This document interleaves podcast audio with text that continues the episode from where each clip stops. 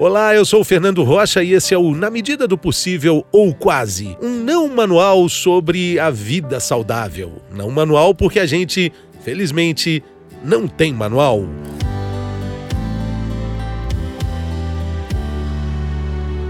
Gordofobia. Vamos falar sobre isso? Vamos ouvir sobre isso? Quais são os limites estéticos desse universo cada vez mais instagramável? Dá para colocar na mesma frase vida saudável e quilos a mais na balança? Até onde vão os limites dos padrões estéticos na nossa vida de todo dia? Quem responde essas e outras perguntas no episódio dessa semana é a jornalista e escritora Renata Poscos. É uma referência no combate à gordofobia. Ela também é modelo plus size e criadora do blog Mulherão, que já existe há 13 anos e é um manual de sobrevivência para mulheres acima do peso. E já que o nosso podcast, como vocês viram na abertura, é um não manual sobre a vida saudável e feliz, eu acho que a gente aqui pode juntar as nossas páginas. Bem-vinda, Renata, tudo bem? Oi, tudo bem? Você, obrigada pelo convite. Muito obrigado pela presença, uma alegria conversar sobre as questões que são tão importantes para você. Você lida com isso no seu dia a dia. E eu queria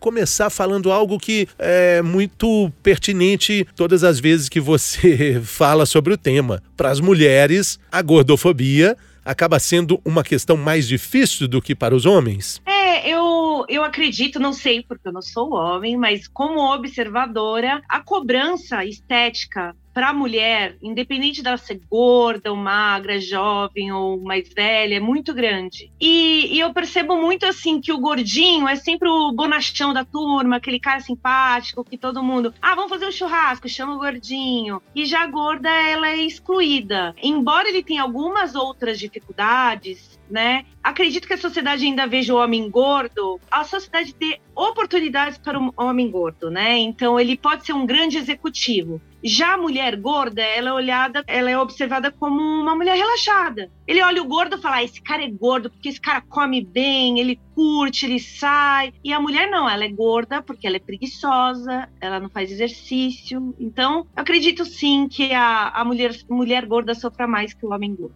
É, tudo isso aí que você está falando tem, tem muito sentido, né? Agora, Renata, eu durante, durante uma década inteira participei de um programa apresentando o programa Bem-Estar na Rede Globo, todas as manhãs, ao vivo, enfim. E tive muita aprendizagem nesse período todo e muito contato com gente muito bacana. Uma dessas pessoas que hoje é um anjo que brilha lá no céu, o Dr. Alfredo Halper, é um grande pesquisador sobre a obesidade na sociedade, foi um dos primeiros médicos a entender que se a pessoa estava obesa, ela não era, não era questão de caráter, né? Isso é muito importante também, porque às vezes, como você mesma disse agora há pouco, ah, pois é, o gordo é um desleixado, o gordo chega, chega até a lista de, de adjetivos, ela é imensa. Mas o doutor Alfredo, ele tinha uma dúvida sempre pontual. Ele não sabia qual a forma correta. Ele sempre conversava sobre isso nos programas ao vivo e conversava muito comigo também sobre essa questão. Qual é a forma correta? Qual é o jeito certo de lidar com uma pessoa que está acima do peso? Quais são os limites da gente tratar esse assunto com uma pessoa e chamá-la dessa forma? A gente não chama, algumas palavras não são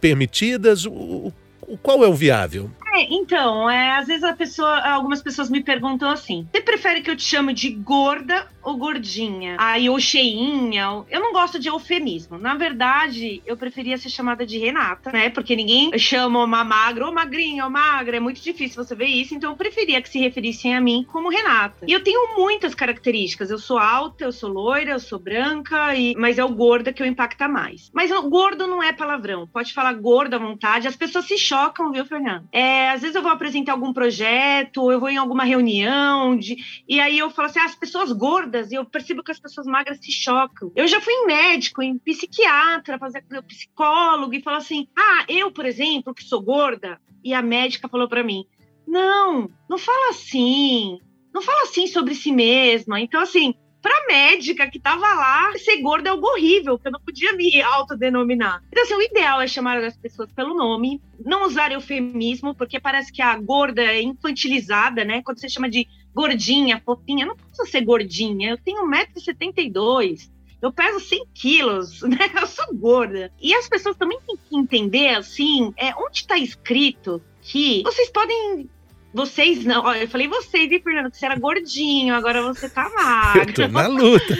Eu tô na luta. As pessoas, as pessoas magras acham que podem, sei lá, meter o dele na vida dos outros, né? Então, todo dia eu escuto. Hoje não, porque eu sou mal criada e já interrompo, mas assim, muitos gordos todos os dias são recebem sermão de gente que eles nem conhecem, falando sobre a saúde. Então, falam muito da saúde física, mas não significa que o magro também, só porque é magro, ele tá saudável. Eu gorda, com colesterol, todas as minhas taxas nos exames de sangue super legais, e minha irmã magra, com colesterol alto. E, e, e, por que que as pessoas acham que tem esse direito de chegar em mim e falar, olha, você tem que se cuidar? Fala, filho, vai se cuidar você. Cuida da tua vida, começa cuidando da tua vida. A saúde mental é tão importante quanto a saúde física. Uma pessoa gorda ou magra, se ela tiver mal, depressiva e o que me adoecia era a cobrança estética. Era eu ter que estar tá magra para ser uma bailarina, eu ter que estar tá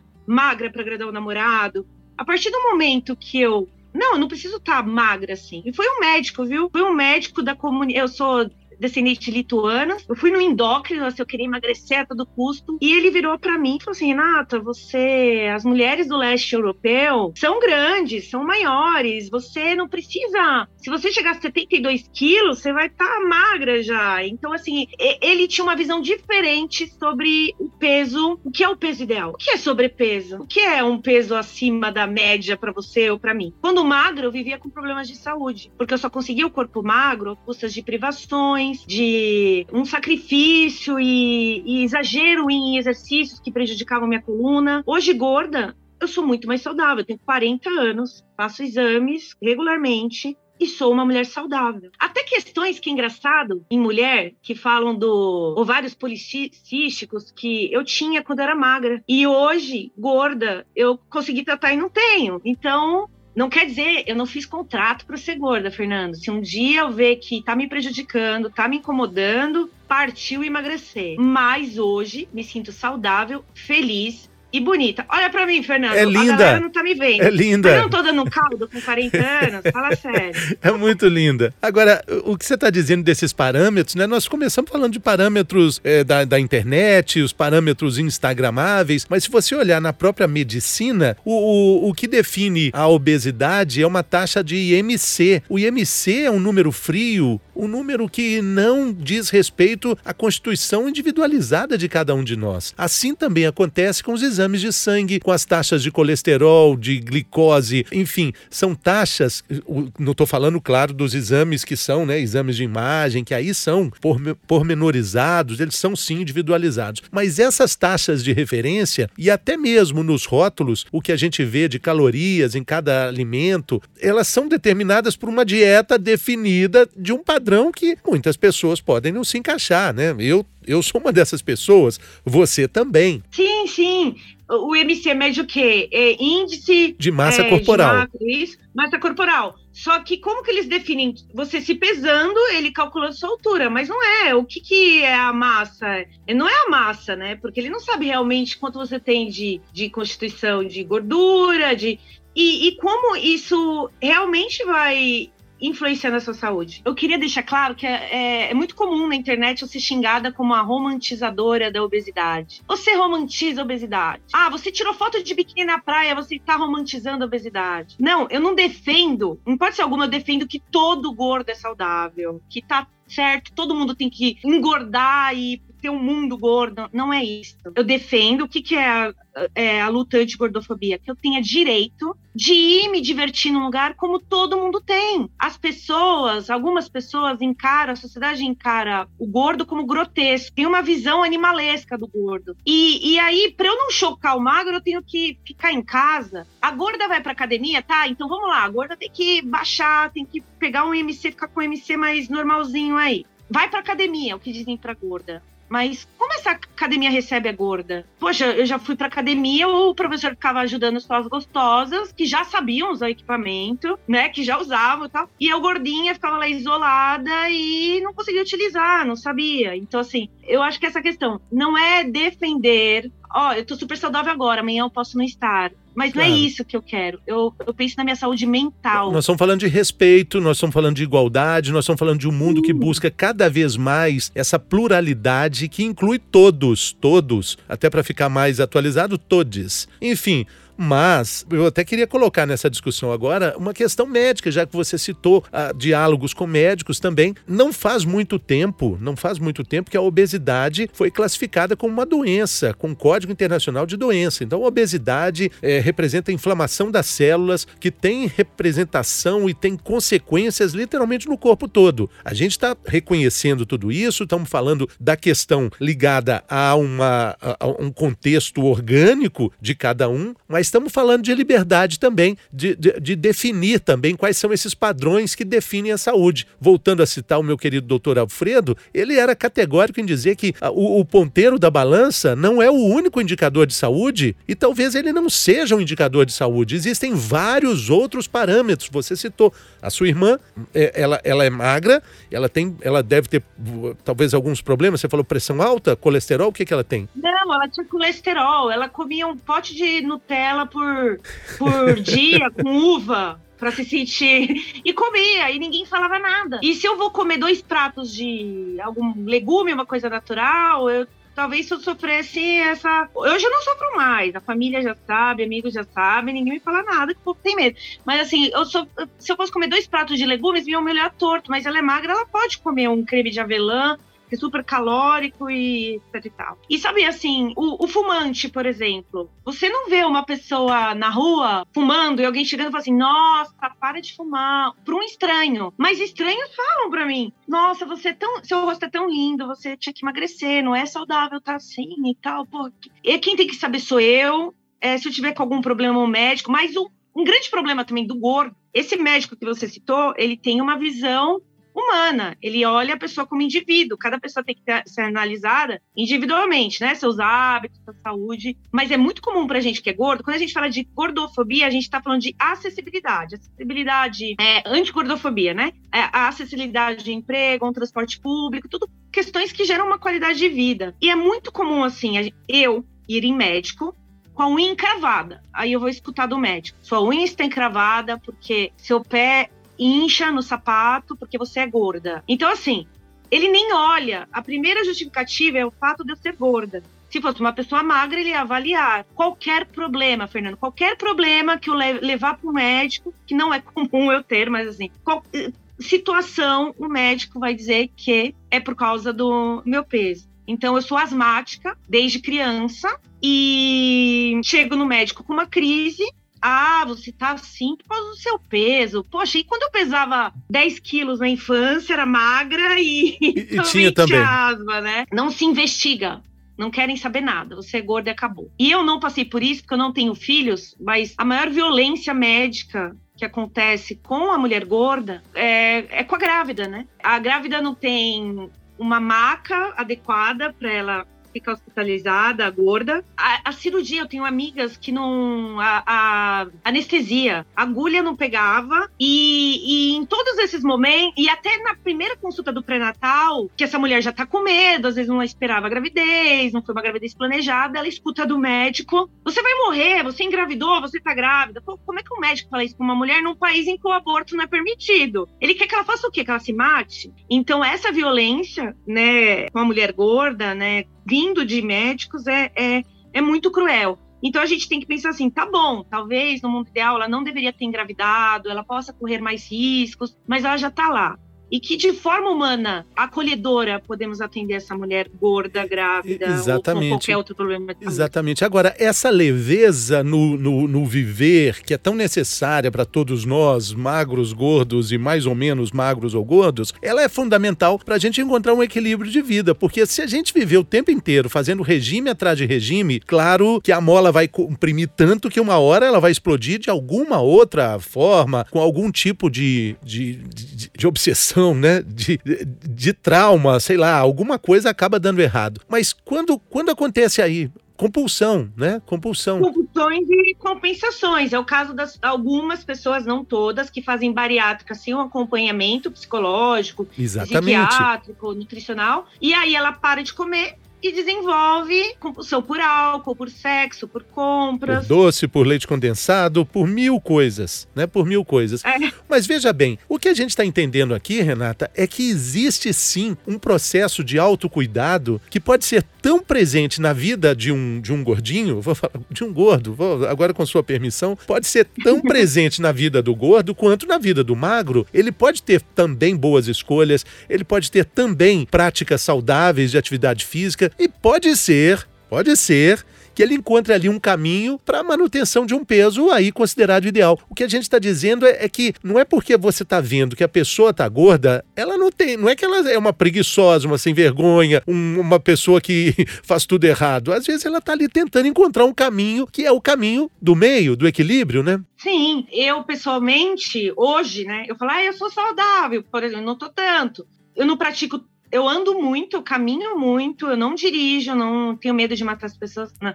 Eu não gosto de dirigir, eu caminho. Então, mas eu já fiz muito mais esportes. Balé, balé clássico, jogava vôlei, fazia muitas coisas. E, e agora, recentemente, como eu tô trabalhando, eu trabalho 18 horas por dia. Então, não tô me alimentando corretamente. Então, a pessoa que olhar para mim, talvez fale assim: nossa, essa menina é gorda porque ela é preguiçosa. É muito pelo contrário. É porque Exatamente. eu, tô, eu tô, é, não consigo mais, nessa fase, né, nesse, nesse último ano, que é pós-pandemia, que a gente tá com aquela an ansiedade de voltar a trabalhar e produzir, não estou me cuidando tanto.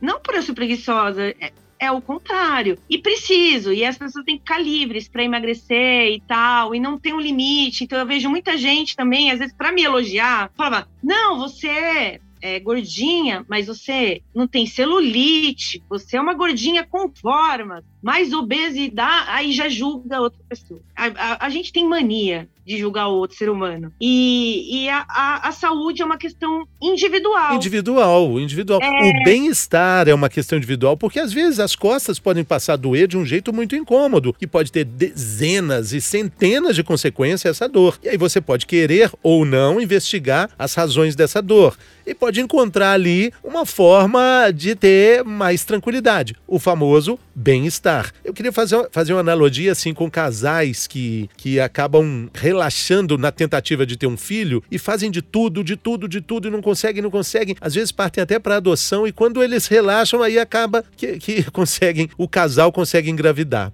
Com a obesidade acontece muito isso também. Tem vários depoimentos de pessoas que dizem: olha, quando eu parei de fazer regime, aí finalmente eu encontrei meu peso ideal, meu corpo ideal. Eu acho que a gente pode falar um pouco sobre essa mensagem, deixando sempre o limite do que é ideal, do que é a, a, aceitável, para quem tem, para o dono do corpo, para a dona do corpo, né? Sim, para você. Isso mesmo. E isso que você falou tem muita razão. É, a gente às vezes faz dieta para os outros, não é pra gente. Exato. Então, aí é que você faz dietas malucas. Eu acho reeducação alimentar bárbaro. Eu acho, fala assim, ah, é gordo, odeia nutricionista. Não, a gente tem uma nutricionista no blog Mulherão Agora, Emily, que é uma mulher grande, gorda, e fala muito sobre alimentação saudável. E ela dá dica para as gordinhas de alimentos para é, ajudar a controlar o estresse, por exemplo. Porque às vezes a gente tem uma compulsão e não sabe o que é estresse, e comendo um alimento correto, você vai comer menos. Então, eu não vejo problema na reeducação, eu vejo problema num ter um corpo magro a qualquer custo, Exatamente. que te custe a sua saúde. Exatamente. Você vai estar esteticamente com um padrão aceitável, porém, por dentro, que é o que importa, acabado, a mente acabada. E por que, que tem as pessoas que não emagrecem? Eu sei porque eu tive compulsão. As pessoas não emagrecem porque você tem que todo momento mostrar para todo mundo que você tá fazendo dieta, não come, se priva, e aí, no momento que você tá sozinho, você quer aproveitar. Tipo, você tenta enganar os outros e engana a si mesmo. Exatamente. Vale é, o, é, é, o cachorro correndo é, em torno do seu próprio rabo, porque você acaba fazendo uma dieta para emagrecer, porque você tem essa pressão, e depois você fala assim: depois que eu emagrecer, eu vou poder comer de tudo. Aí come de tudo, acaba engordando de novo. Ou seja, não é isso, né? Não é isso, não é por aí. Eu tenho um casal de amigos que participou de um reality show de emagrecimento. E aí valia uma viagem num programa de TV. Né? Eram casais competindo entre si, quem emagrecesse mais e a Porto Seguro. E aí, quando eu fui lá, e aí, você tá gostando? Não, eu tô fazendo uma poupança, porque quando acabar o programa, eu vou todo dia na churrascaria. então, assim, é a hora que for o momento dele, ele vai. E tem gente que sempre usa também a desculpa da saúde pública.